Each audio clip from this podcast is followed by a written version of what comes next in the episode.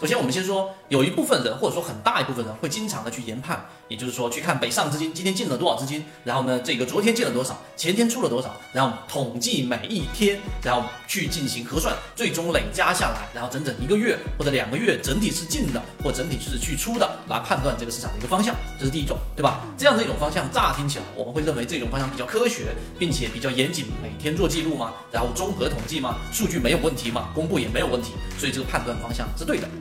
那大家可以把视频停下来去思考一下，到底这种方法是不是对的？那么我们给出的方向呢，就用我们实际的例子来给大家去说。例如说，我们当判断一只个股它出现了一个周线级别的第一类型买点，那周线级别的第一类型买点意味着它至少有这一个好几根周 K 线，然后出现了一个中枢，然后快速的下跌之后，然后形成了一个在次级别日线级别的一个我们说的背驰的一个买点。那当你明白这一个第一类型买点的触发条件之后，你会发现它中间呢要构成这个第一类型买点的这一个条件是相对比较苛刻的，它不会轻易的因为这一只个股今天出现一个我们说资金流入的占比原来可能平常是百分之五，今天一下子变成百分之二十的一个增加，增加了四倍，那我就认为它资金方向发生了一个改变，不是的，为什么？因为当一个中线的判断一旦形成，就像我们说中线的周线级别的第一类型买点，或者是中线的周线的第二类型买点等等，它就至少要得花一个很大的量能和资金才能改变原有的一个判断。这是第二个我们要去说的话题，缠论思维给我们的启发。所以缠论它的精华并不是在一分钟或者说三分钟上，